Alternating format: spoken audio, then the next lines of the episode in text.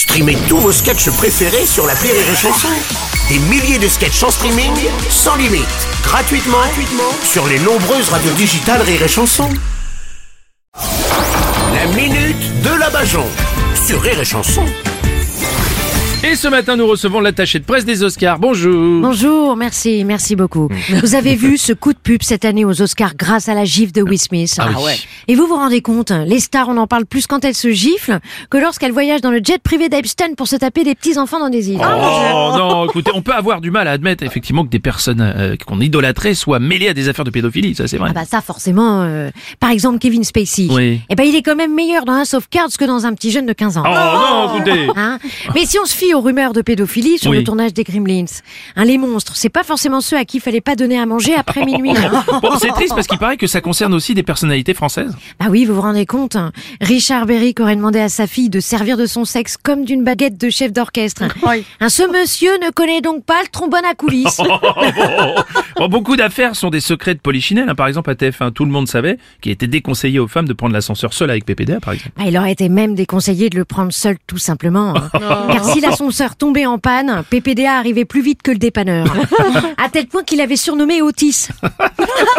Remarquez, pour une fois qu'un journaliste allait au fond des choses. Oh, écoutez. Cela n'empêche pas les célébrités de rafler des prix, hein. Ouais. Polanski a touché, accu- accusé, bon, je n'y arrive plus, mais Polanski non plus, remarque. Polanski, ça va, ça va, eh, un ton en dessous, parce que vous savez qui je suis Oui. Je suis l'attaché de presse des Oscars, donc, Ouais, d'accord. donc respectez-moi. Oui, allez-y. Polanski, accusé d'attouchement sur mineur, il a eu un César. Woody Allen a épousé sa fille, eh ben il a eu un Oscar. C'est vrai, c'est vrai. Ça, c'est c'est avec des hommes. Et si une femme avait détourné un mineur, elle aurait eu quoi finalement? Un poste de première dame. Ah, ça confirme que maintenant la pédophilie, on la punit plus, on la récompense, quoi, c'est ça. Oui, voilà, bah, c'est à se demander si Marc Dutroux n'a pas commencé sa carrière trop tôt. Oh, Il paraît que vous étiez avec Polanski le soir où il a reçu son César en 2020.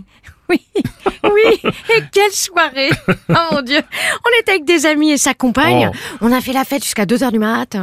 Du coup, le lendemain, la petite, elle est pas allée à l'école. Bon, finalement, l'affaire euh, Harvey Weinstein, c'est l'arbre qui cachait la forêt, c'est ça? Ouais, mais enfin, je peux quand même vous dire qu'on retrouve plus de traces de célébrités sur Hervé Weinstein que sur Hollywood Boulevard. Oh, mais c'est ignoble tout ça, écoutez. Oh, bah quoi? Non. Prenez Hitchcock, il Oui. s'est bien mis dans tous ses films. Mm. Et bah Hervé Weinstein, il s'est mis dans toutes ses comédiennes.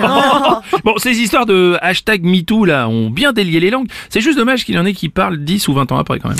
Bah, Hervé Weinstein, c'est comme les politiques. Mm. Sur le coup, on dit rien Ouais. et on se réveille dix ans plus tard avec la vague impression de s'être fait niquer. C'était la minute de la Bajon